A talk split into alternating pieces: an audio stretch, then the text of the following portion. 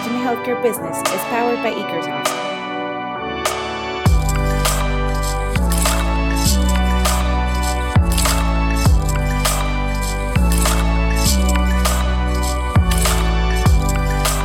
Bienvenidos a este podcast impulsado por Ikersoft eh, para hablar de salud y tecnología. Esto es parte de la comunidad virtual que tenemos en Ikersoft dirigido a personas de toda Latinoamérica y algunas otras partes del mundo. Eh, parte de esta iniciativa la hemos llamado Remind Healthcare Business. El objetivo de Ikersoft es poder siempre innovar y entender cómo es el futuro de la salud y todos los jugadores de la industria. En esta ocasión, en nuestro podcast, nos acompaña el doctor Esaú González Trueba, es director general de un centro de especialidades y rehabilitación cardiovascular llamado CECardio. Nos va a hablar de toda su trayectoria laboral dentro de la industria de la salud, como médico, como emprendedor y su enfoque específicamente en cardiología. Yo soy José Miguel Sáenz, soy director de marketing y estaré hosteando este episodio del podcast junto con Jorge Camargo, quien es CEO de Ikersoft y fundador de Ikersoft también. Eh, y bueno, Vamos a empezar. Muchísimas gracias, Esaú. Muchísimas gracias, Jorge. Eh, qué bueno estar otra vez en otro episodio del podcast de Remind Healthcare Business. Gracias por estar aquí. Vamos. Muchas gracias, muchas gracias por la invitación. Este, saludos a todos, aquí a José, a Jorge, a Ana Paula y a todo el auditorio. Muchas gracias, muchas gracias, Esaú. Esaú, una pregunta. Cuando eh, te presentas o cuando alguien te dice a qué te dedicas, ¿qué contestas? Porque veo que eh, evidentemente eres médico, pero ahora también vamos a platicar de una parte de emprendimiento, pero por lo general, cuando te preguntan a qué te dedicas, ¿cuál es tu primera contestación? Pues eh, sigo arraigado a contestar que soy cardiólogo, soy cardiólogo de profesión y que prácticamente todo lo que hemos ido diseñando o haciendo es para mejorar de alguna manera eh, la parte de la atención médica, en este caso de, cardiología, eh, y, y, cómo poder alcanzar o acercar a todos los mexicanos eh, esta parte de, la salud, que, que, es lamentablemente la principal causa de muerte en nuestro país. Es la principal causa de muerte el tema cardiovascular en México y en, el resto de Latinoamérica. ¿Sabes cómo, cómo está en el resto del mundo? O sea, México va el resto del mundo, ¿cómo, ¿qué sucede con este tema de, del riesgo de muerte por temas cardiovasculares? Fluctúa eh, dependiendo de las zonas. Habitualmente eh, las em, zonas que, que, tienen más problemas cardiovasculares son las que tienen una, eh, que son países desarrollados habitualmente. Esto porque en muchas ocasiones en pacientes, digo, en comunidades eh, subdesarrolladas, habitualmente es desnutrición, accidentes, eh, infecciones, las principales causas de muerte. Sin embargo, en pacientes donde, eh, que viven en, zonas que ya han sobrepasado este, este problema de salud, de salud pública, habitualmente son enfermedades crónico-degenerativas las que atacan más, más fuertemente a la población. Entre más dure un paciente vivo, la esperanza de vida sea mayor, habitualmente las enfermedades crónico-degenerativas son las que van a, estar, presentes. Y como eh, un poco hacia, hacia atrás eh, en, tu historia, cuando, cuando estabas decidiendo qué estudiar, eh, ¿siempre fue un tema la medicina y después la cardiología? ¿O si siempre te interesó esta parte? Porque hemos platicado con algunos otros médicos y es bien interesante como las historias de tal vez nunca pensaron ser médicos y en algún punto de, de, su vida, cuando tuvieron que definirlo, pues se inclinaban por la medicina, pero después viene la especialidad, que también es otra, otra decisión compleja, ¿cierto? Sí, la, la... era chistoso porque con mis padres siempre me preguntaban qué, qué quería hacer y yo les decía que quería ser inventor, ¿no? Entonces, este, me decían pues, como que no, no, le vemos muchas pies y patas a, este, esta persona, ¿no? todas en mi familia son matemáticos. Son, eh, mi papá es doctor en ciencias, físico matemático, mi mamá es, eh, es doctor en ciencias, es de matemáticas aplicadas y computación. Mi hermano maestro en logística, de, es ingeniero industrial, y mi hermana acaba de entrar a doctorado que es de, física. Entonces son prácticamente los chistes ahí son, son de Einstein y de cosas así, de, de llegué por un epsilon, cosas así, ¿no? Entonces, eh, toda la, la, tendencia fue irme a la parte matemática, sin embargo, no me gustó la parte ¿Eras bueno en matemáticas en la escuela o no? Eh, éramos buenos después de primero y secundaria, porque en primero, y secundaria no nos fue muy bien, y ahí entendimos que existían tres tipos de libros Baldor, que yo nada más conocía uno. Este, me metieron una muy buena instrucción de cómo este, aprender matemáticas en unas vacaciones, que aprendí hasta lo de trigonometría de tercer año. Pero este, muchas de, los, de las cosas que fuimos pasando fue cómo me empezó a gustar, por ejemplo, la biología, inicialmente la biología marina, Posteriormente decidí que creo que quería ser yo veterinario y al último un sueño que es algo que, que se me hizo muy, muy, muy fuerte, un sueño en el cual, bueno, eh, mi hermana se, se moría ¿no? en mis brazos, eh, me hizo pensar que la mejor opción era estudiar medicina. Entonces fue como yo decidí eh, meter papeles en todas partes. Yo dije, si voy a ser médico, tengo que hacerlo a fuerza. Entonces metí en la, en la militar, en el poli, en la UNAM, y, me quedé en poli y UNAM. Eh, eh, la militar se me olvidó un examen y, fue como perdí la militar, pero creo que fue la, una buena, buena, elección meterme a, la UNAM. De ahí, eh, cuando estaba en la UNAM, estaba como, como paramédico por parte de Brigada Sulsa, que es una parte de, de, la Salle, y me di cuenta que había un abismo muy importante entre lo que es medicina prehospitalaria y la hospitalaria. Eh, cómo llegan los pacientes desde un accidente hasta el hospital y, llegan con un, con un abismo en lo que sería esta atención, en el cual el médico no sabe lo que le pasó y el paramédico no le puede explicar bien al médico lo que ha ocurrido. Entonces, esto degeneró en muchos problemas en los cuales eh, el más afectado era el paciente. Eh, las únicas veces que yo veía que había una comunicación directa, así como se ven en las películas, era en Cruz Roja, no así en todos los organismos que, que, dan atención prehospitalaria. De ahí fue donde surgió la idea de, requerir más, ¿no?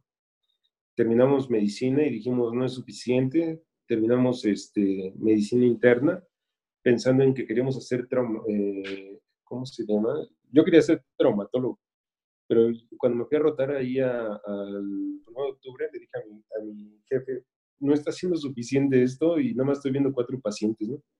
Entonces eh, hablé con él y le dije, me voy a ir al primero, al, al Magdalena de las Salinas, que veían trauma espantosamente, veían 30 yesos en una hora, ¿no? O sea, era increíble. Y este, me dijo, pues si quieres ver, pero no estamos en posibilidades de que, este, de que te vayamos a probar, ¿no? Entonces te, vas a ir a, a, extraordinario. Le dije, bueno, está bien, nos vemos en el extraordinario. Y ya me fui allá a Magdalena de las... Y de una, de una manera este, increíble aprendí tanto que yo veía, esto es lo que yo quiero hacer. Yo quiero hacer trauma y, y después dije, no, yo quiero hacer choque. Entonces sabía que tenía que meterme a la parte de terapia intensiva cruzando por medicina interna nos dimos cuenta que no, no era lo que me gustaba y cardiología tenía todas estas eh, ventajas. Para empezar, siempre me preguntan por qué cardiólogo y la respuesta es porque no me embarro ni, me salpica nada, ¿no? Pero la verdad es que este, hago cardiología porque tiene muchas cosas que me interesaban. Paciente crítico, estudios especiales, consulta, puedes entablar una conversación con un paciente en la consulta de una manera más adecuada. O sea, tiene muchas cosas y lo más importante es tecnología. No te quedas con el pensamiento de qué ocurrió, qué pasó, qué...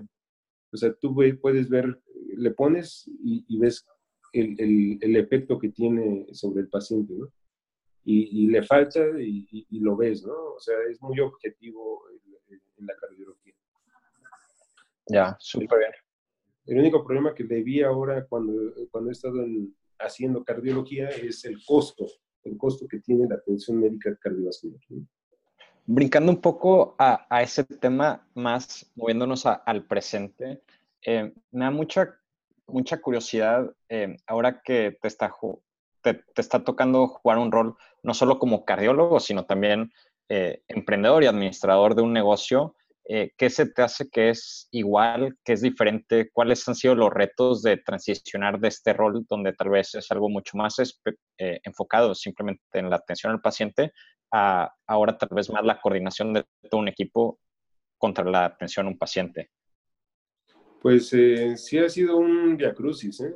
Todo empezó desde Ceilán hace ocho años, este, en el cual, bueno, no sabíamos ni cómo administrar eh, un proyecto de estas características. Nos dimos cuenta lo que costaba, por eso a veces mis compañeros como que no, no empatamos en, pensamientos, porque yo sé que en cuatro o seis horas me puedo gastar 150 mil pesos en estabilizar un paciente. Entiendo el costo de la medicina y entiendo cuánto te cuesta una torunda con alcohol y sin alcohol, ¿no? Entonces, eso nos, nos trae mucho problema en la cabeza porque cuando vas a poner un tubo dices, le pongo el, el que tiene aspiración supraglótica o el, el, sencillo, ¿no? Y volteas y ves a la familia y dices, esto podría traerle problemas si, si, si realmente hago medicina como debería de hacerla. ¿no? En alguna ocasión, este, trasladamos un paciente con lo mínimo necesario porque no lo podía costear el paciente llegando al instituto nos regañaron y nos dijeron de cosas. Pero no es una situación que, que, que, pongas y digas, se debe trasladar así, ok, o cómo se puede trasladar. En el caso de, de allá de Ceilán, pues empezamos con tabla roca y todos te quieren ver la cara, ¿no? Es muy problemático el no saber cómo administrarlo porque no tienes una cronología de eventos, no tienes un plan de negocios bien estructurado, no tienes este, nociones de nada, ¿no? Eh, tú dices, bueno, yo voy a dar consulta en esto un escritorio y se acabó, pero no tomas en cuenta ni, ni capital de trabajo, ni nada, ¿no? Entonces sí ha sido un poco problemático el cómo empezamos el, el, el, el negocio, digamos, la clínica allá y cómo sucumbió por unas malas decisiones en, en cómo operar eh, y cómo tener una salida de un local sin, sin haber este, preparado otro local para poder continuar, ¿no? Entonces, este, en Ceilán yo creo que fue como más nos dimos cuenta de, cómo se puede manejar la medicina privada y cómo tú puedes eh, ordenar de alguna manera. Yo tuve que tomar cursos de habilidades gerenciales porque no sabía si mi empleado era el que estaba mal o era el líder o era el administrador principal el que estaba mal. Y si te das cuenta que, que la gente tiene mucho valor, tiene mucho, eh, muchas capacidades, pero si no están bien enfocadas, esto le da el traste a la empresa y le da el traste al, mismo este, colaborador, ¿no? Al mismo empleado. Claro, es, es, curioso ese tema que como a pesar em, de que lo que hacemos es, es muy complejo, em, ya sea atender un paciente del lado de salud, crear software o amigos que están, por ejemplo, en la industria de restaurantes, no es suficiente ser, por ejemplo, el mejor chef del mundo, sino es saber eh, ser líder con, o sea, es, el tema humano a veces lo que hace que un equipo sea súper bueno o un negocio sea muy bueno eh, y no solo la parte de talento eh, enduro, ¿no? Que, que puede tener alguien. Entonces, esa transición se me hace interesante, ¿no? El, el, justo medio de poder eh, decir, bueno, es una persona que, que, es empática con su personal, que, que entiende las necesidades de ellos, etcétera. Y por otra parte, ser estricto para que las cosas salgan bien y no pierdan, no solamente la empresa, sino cada uno de ellos no pierdan su trabajo es, es complejo. Pero no, en este tema de, de, de Cercadio, o sea, eh, ¿cómo, fue, ¿cómo fue la historia? O sea, eh, ahorita nos contabas un poco eh, eh, sobre, la sobre tu trayectoria y demás, los aprendizajes, pero ¿cuándo dices tú, eh, ya salí, ya soy cardiólogo y demás, y ahora sí quiero emprender? O sea, había... El, el, sueño cambió, o sea, el sueño de ser, de ser cardiólogo ahora a ser emprendedor, ¿en qué momento fue como ese cambio? O qué fue lo que te hizo pensar que podrías tener una empresa ya dedicada y manejar todas estas personas y demás, como dices ahorita? Pues mire, nosotros eh, lo que eh, cuando salimos nuestra visión era la de, yo creo que muchos que seguramente escucharán este podcast, era eh, yo trabajar en una institución, de preferencia en la mañana y en la tarde ir a ver mi consulta privada. Esa era como que la visión que, que nos inculcan y que nos dicen, eso es lo que hay que hacer, ¿no? Sin embargo, eh, para empezar, las plazas eran escasas en ese momento, en la, en la mañana, ¿no? Era una plaza que tenía que pelearse para que pudieras tener una jubilación y tener toda tu vida resuelta. Eh, cuando nosotros empezamos a buscar lugares y donde ejercer y todo, eh, había muchos vicios que no me gustaban en la, seguridad, en la seguridad pública, ¿no? en, la, parte de medicina pública. Y por mal o, no sé, tenemos una cierta, cierto carácter en la cual quieres aportar información, quieres aportar ideas y, y todas te las niegan porque piensan que eres como un problema para, para las instituciones, ¿no? Oiga, ¿por qué no hacemos esto? No, no, no, abócate a hacer esto, ¿no? Haz esto, no, no, no pienses, tú haz lo que tienes que hacer, ¿no? Y esto pues salía de mis manos y, y, terminaba en pleito y consideré que la medicina pública no iba a ser una buena opción para, para mí, ¿no? Eh, cuando empecé yo a trabajar eh, tenía este pequeño espacio en Tlalnepantla, en Ceilán, y la intención era que esto me ayudara a, llevarme a España para que yo pudiera completar mis estudios de hemodinamia. Entonces le invertí todo lo que pude al proyecto y, se consumió todo sin, sin, llegar a un punto de equilibrio en cinco años, sino hasta después, ¿no? Tuve que dejar la, la, la parte de irme a España por mantener el proyecto y eh, y cuando ya en 2012, cuando más me hizo pensar que el proyecto era, era lo que tenía que hacer, fue cuando regresé de la terapia intensiva. Yo trabajaba en la terapia intensiva de, de, Star Médica, eh, más Verdes, en las noches y en las noches contiguas o en las alternas. Trabajaba en la intermedia en Ángeles de Interlomas. Y un día este, llegué tarde porque me recibieron tarde Llegué tarde en la mañana a la Suprema Corte, que también trabajaba en las mañanas este, como médico cardiólogo de, los ministros, y me dijeron, pues, llegaste tarde, estás fuera. Entonces, este, me quedé pensando y dije, si esto va a ocurrir en 29 años antes de jubilarme y, y, no voy a tener una seguridad de que yo conserve mi empleo, entonces es complicado, ¿no?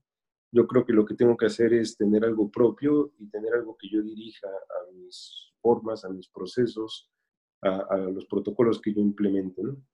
Entonces fue por eso que decidimos eh, inicialmente abrir eh, especialidades médico-quirúrgicas ILAN, que yo creí que esto iba a incubar el Centro de Especialidades y Rehabilitación Cardiovascular. Sin embargo, el puro nombre de ser cardio este, empezó a tomar forma y fue como dijimos, no necesitamos ni siquiera eh, incubarlo, ¿no? Esto se, se, puede manejar solo. Entonces, eh, a partir de entonces eh, se empezó a, invitar a gente. El problema de que se invitaba a gente es que eh, nosotros damos todas las facilidades de la parte de, operación, de cómo conseguir pacientes, de todo, y ellos lo que hacían era, ok, ya te salió un paciente, pues lo opero con otro cuate, ¿no? Entonces esto nos haría muy ¿Qué caro. Con invitar gente, ¿A qué te refieres con invitar gente? ¿Invitar gente al negocio, perdón? No, inicialmente invitábamos a puros médicos, puros médicos que sabían de hacer medicina. Ahí te das cuenta que el médico no es empresario, ¿no? Y eso sí, claro. es un problema. Alguna vez le dijo una anestesióloga, oye, yo entiendo que esto es este, tu trabajo y todo, pero necesitamos avisarte, no te estoy diciendo ahorita, necesitamos avisarte que el 20% tiene que ir a la empresa porque esto mantiene la operación. Esto mantiene las líneas telefónicas, este, los mensajeros, todo. Y su respuesta fue, eh, yo darte a ti dinero, no estás loco. ¿no? Y le dije, este, sí, yo sé que esto lo, lo, vea mal, pero esta es parte de la operación y el costo tiene, el costo es alto de que este paciente haya llegado con ustedes. Entonces, este, le dije, no se preocupen, nosotros no habíamos platicado, no tenemos un contrato como tal, etcétera. Entonces, eh, el pago va a ser íntegro. Eh, muchas gracias. ¿no? Pero así muchos médicos han optado por enojarse y decir, no, pues cómo este cuate o cómo la empresa nos va a cobrar algo, ¿no?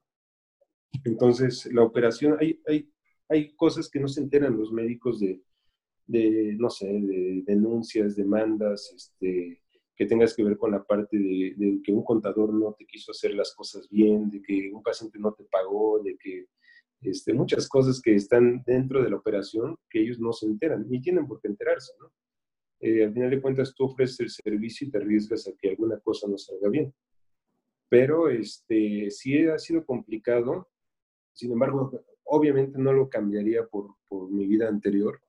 Yo creo que aquí la, la posibilidad de hacer más y, este, y explotar todo de una manera infinita, este, lo puedes llegar a hacer, ¿no? Entonces, sí, sí, inicialmente los socios eran médicos, nos dimos cuenta de este problema y decidimos que la única manera de poder controlar al médico era invitándolo a participar de otra manera. quienes tenían que ver con la parte de inversión y de todo esto tenían que ser gente que sabe de empresas, gente que sabe de negocios. Eh, quienes, si tú le dices, pues, vas a recuperar dinero en cinco años, entiendan ese punto.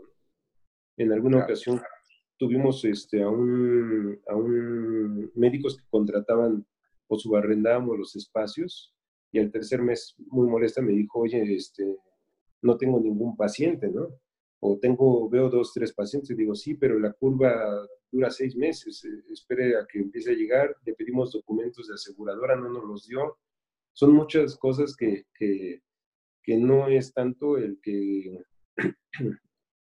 que te pongas el logo y ya aparece todo, ¿no? O sea, todo lleva un crecimiento y afortunadamente eh, Ser Cardio se ha mantenido por más de ocho años. Eh, tenemos constituidos ya como empresa desde el 2011 y eh, a pesar de todos estos recovecos y estos topes que hemos tenido, bueno, la gente poco a poco empieza a conocer la marca y esto, esto nos da mucho aliento porque cuando volvamos a invitar a estos médicos probablemente tengan mucho mejores resultados que los que tuvimos al principio, ¿no? Sí. Y ahora, em, has comentado un par de estos puntos, pero viéndolo en retrospectiva contra tal vez errores y aciertos y demás, em, si tuvieras que, aconsejarle a alguien que quisiera eh, hoy en día eh, también hacer su propio emprendimiento y tal vez transicionar de, de ser eh, un médico a alguien que quiera poner un negocio de salud, ¿cuáles serían tus tal vez top tres consejos que le darías a esta persona, ahora viéndolo de, adelante para atrás? Mira, yo, yo, creo que en la medicina, en los negocios y en cualquier tipo de especialidad, siempre el sentarte a, pensar qué es lo que vas a hacer, ¿sí? hacer una fuga de ideas y escribirlas, y con esto concretar todo una receta que se llama plan de negocios, que, que no terminas de entender cómo hacerlo, ¿no? Porque cada vez salen más cosas y más cosas. Hay modelos de negocio que, que vienen dentro de la web o de la red, eh, vienen clases que te enseñan cómo hacer un plan de negocios. Es importante para cada uno de los emprendedores aprender cómo hacerlo, aprender cómo se estructura. Sin embargo, hay eh, organismos que lo hacen de una manera experta, ¿no?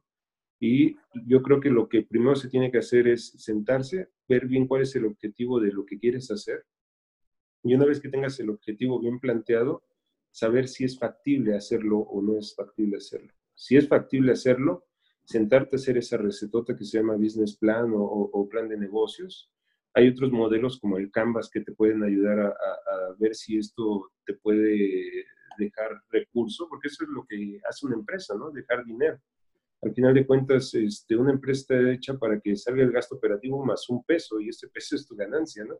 Entonces, hay muchos tipos de empresas. Entonces, si uno no toma en cuenta de que tiene que tener empleados, tiene que tener una nómina al menos asegurada por un año, rentas aseguradas por un año, mantenimiento, equipos, arrendamiento, todo lo que incluye el gasto operativo por un año, al menos, ¿sí? Y se avienta uno nada más pensando en que ya juntó 100 mil pesos o 5 mil pesos y quiere abrir una tortería y, y, a la mera hora se le olvidó comprar la mayonesa o el jitomate va a traer muchos problemas, porque ahora no nada más ya estás en operación, no nada más ya tienes cinco empleados que, que dependen de, de, ti también, ¿no? Y cinco familias, obviamente, sino que ahora no tienes ni mayonesa ni jitomate, ¿no? Entonces, es un problema que si no lo estructuras bien antes de empezar, te los vas a encontrar en el paso y eso te va a doler y te va a doler mucho. Entonces, sí, lo primero es saber qué es lo que quieren hacer, y dos, estructurarlo en una, un documento que se llama así, plan de negocios. Y si tienen asesoría por grupos que están ya bien estructurados de gente que se dedica a negocios, esos en algún momento yo los conocí en la Semana Nacional del Emprendedor, algunos se encargan de aceleraciones, de incubaciones, etcétera, pues yo creo que es, es como que lo que necesitan hacer antes de, de alocarse y poner el negocio.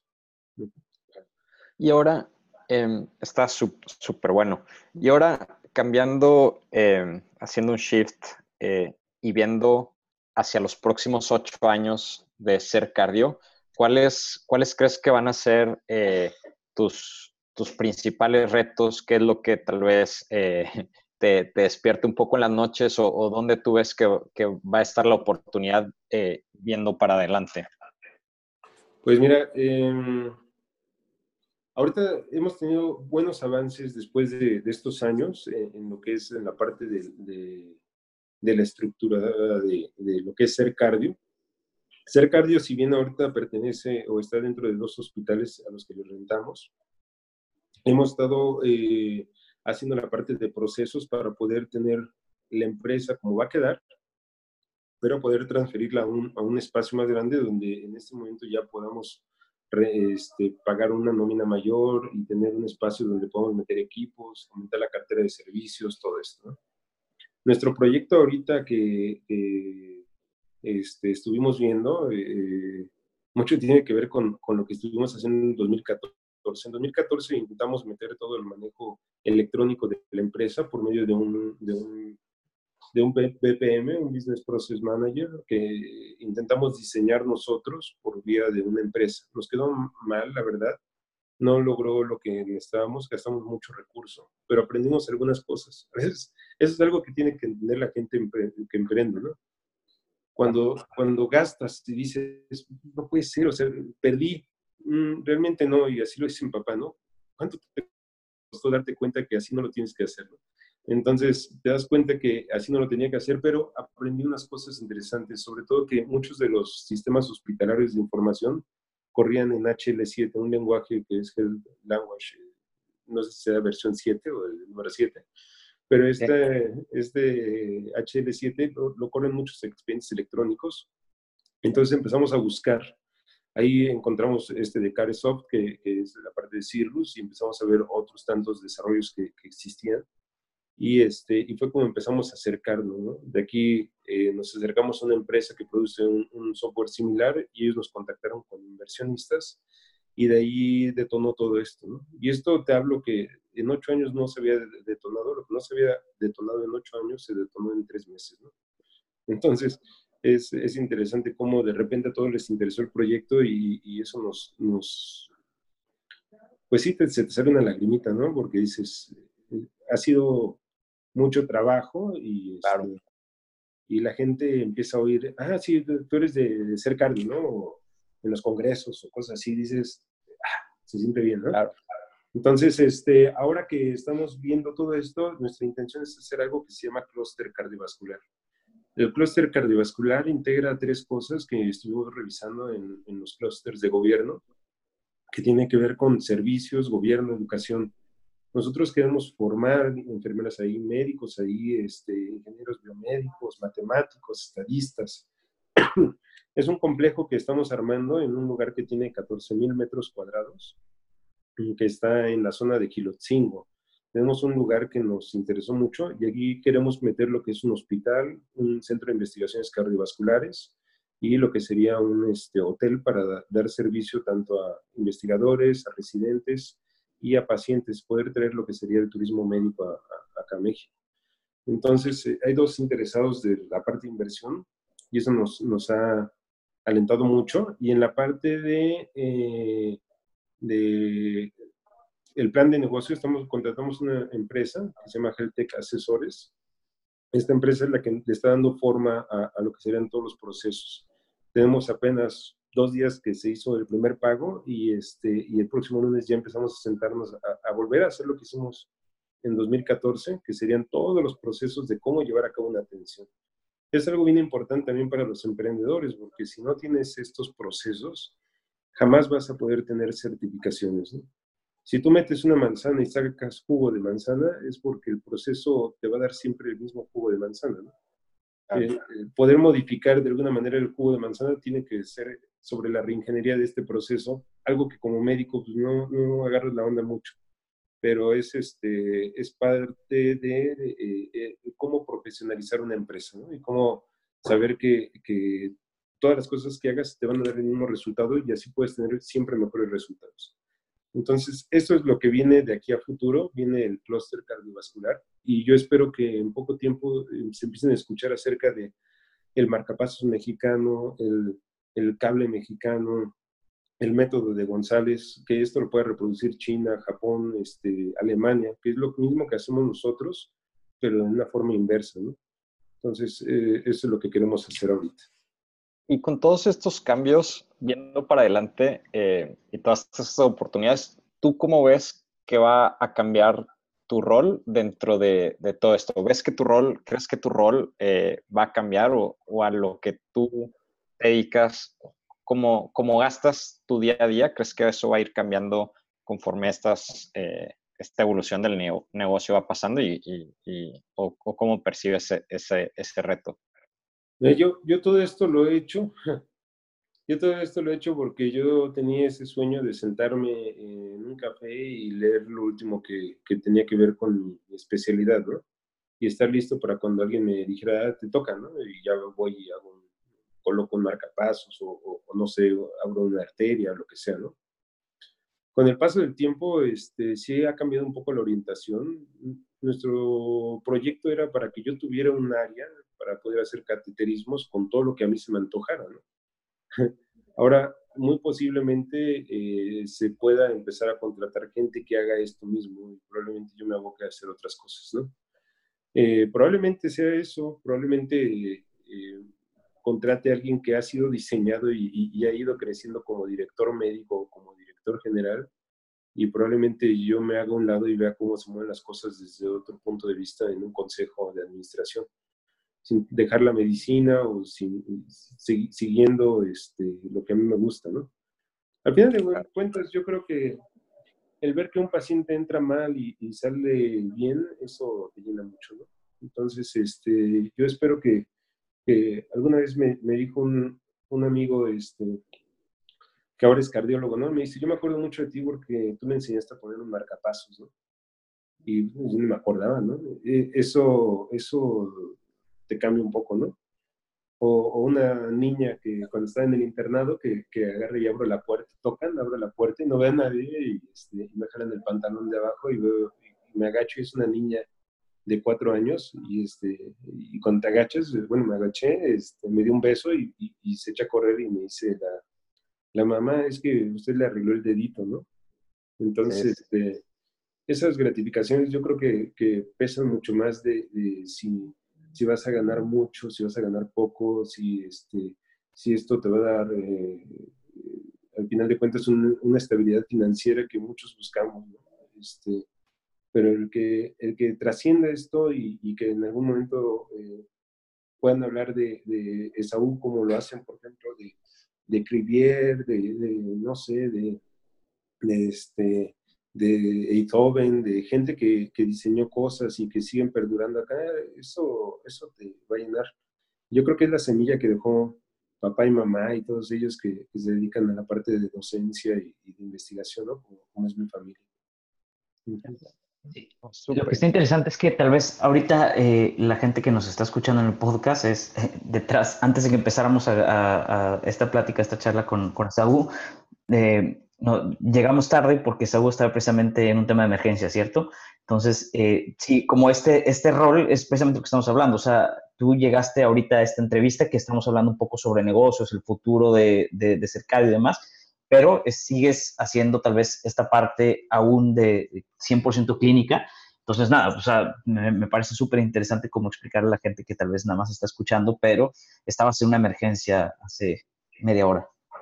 Sí, es complicado este, llevar la parte operativa con la parte administrativa, ¿no? Necesitamos ya más personal, pero estás en la transición en la cual eh, todo esto cuesta y, y, y, no puedes conseguir tanto personal, ¿no?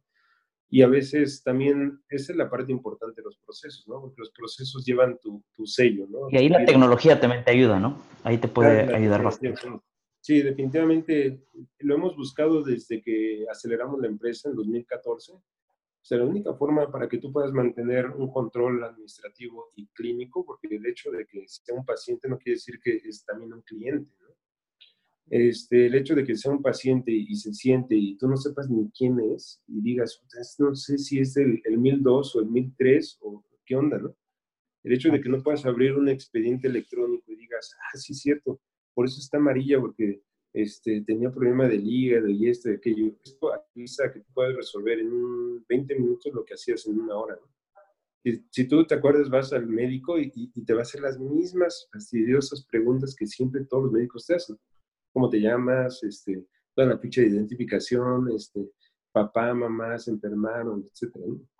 El tener todo esto ya en, un, no sé si en un scorecard o en una pantalla donde tengas todo, ya nada más te abocas a lo que tienes que hacer, ¿no? Ajustar el tratamiento, terminas en 5 o 10 minutos y los otros 10 minutos son de, de cotorreo, ¿no? De, para que el paciente esté tranquilo y, y, se puede ir para más confianza. para que tenga confianza y no vea que esto es mecánico, ¿no?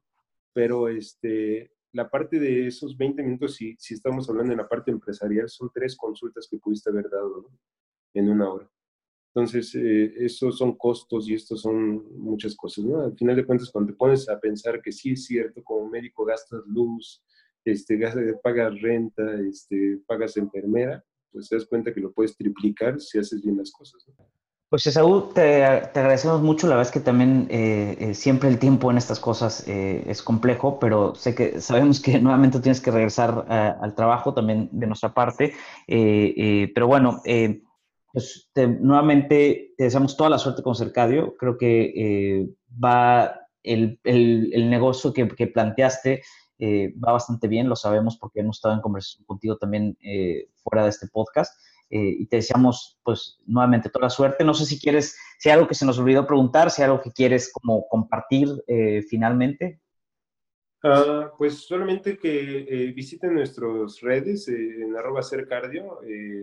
Nuestro teléfono aquí en la Ciudad de México tiene clave 52 para internacional y es 55 53 88 80 92. Estamos abriendo ahorita una como línea para donación para que podamos concretar lo que es el clúster cardiovascular. Créanme, les va a traer muchas, muchas ventajas, no solamente el que Esaú pueda completar su sueño, no, esto es un sueño para todos, es un sueño en el cual los costos de atención van a bajar al mínimo y vamos a poder hablar ya de investigación fuerte para de México al mundo, ¿no? Entonces, va a haber lugares, va a haber este, gente que se pueda contratar, más empleo, más cosas. ¿no? Entonces, si nos pueden apoyar, estaría excelente. Sí, vamos a poner también en, la descripción de este podcast, vamos a poner toda esta información para que la gente la pueda tener, eh, además de, de, haberla escuchado en audio, o sea, la que la podamos eh, tener todos los links ahí. Eh, pero Saúl, pues muchísimas gracias, doctor, y estamos en contacto. Muchas gracias, muchas gracias, por el espacio y, y a todos.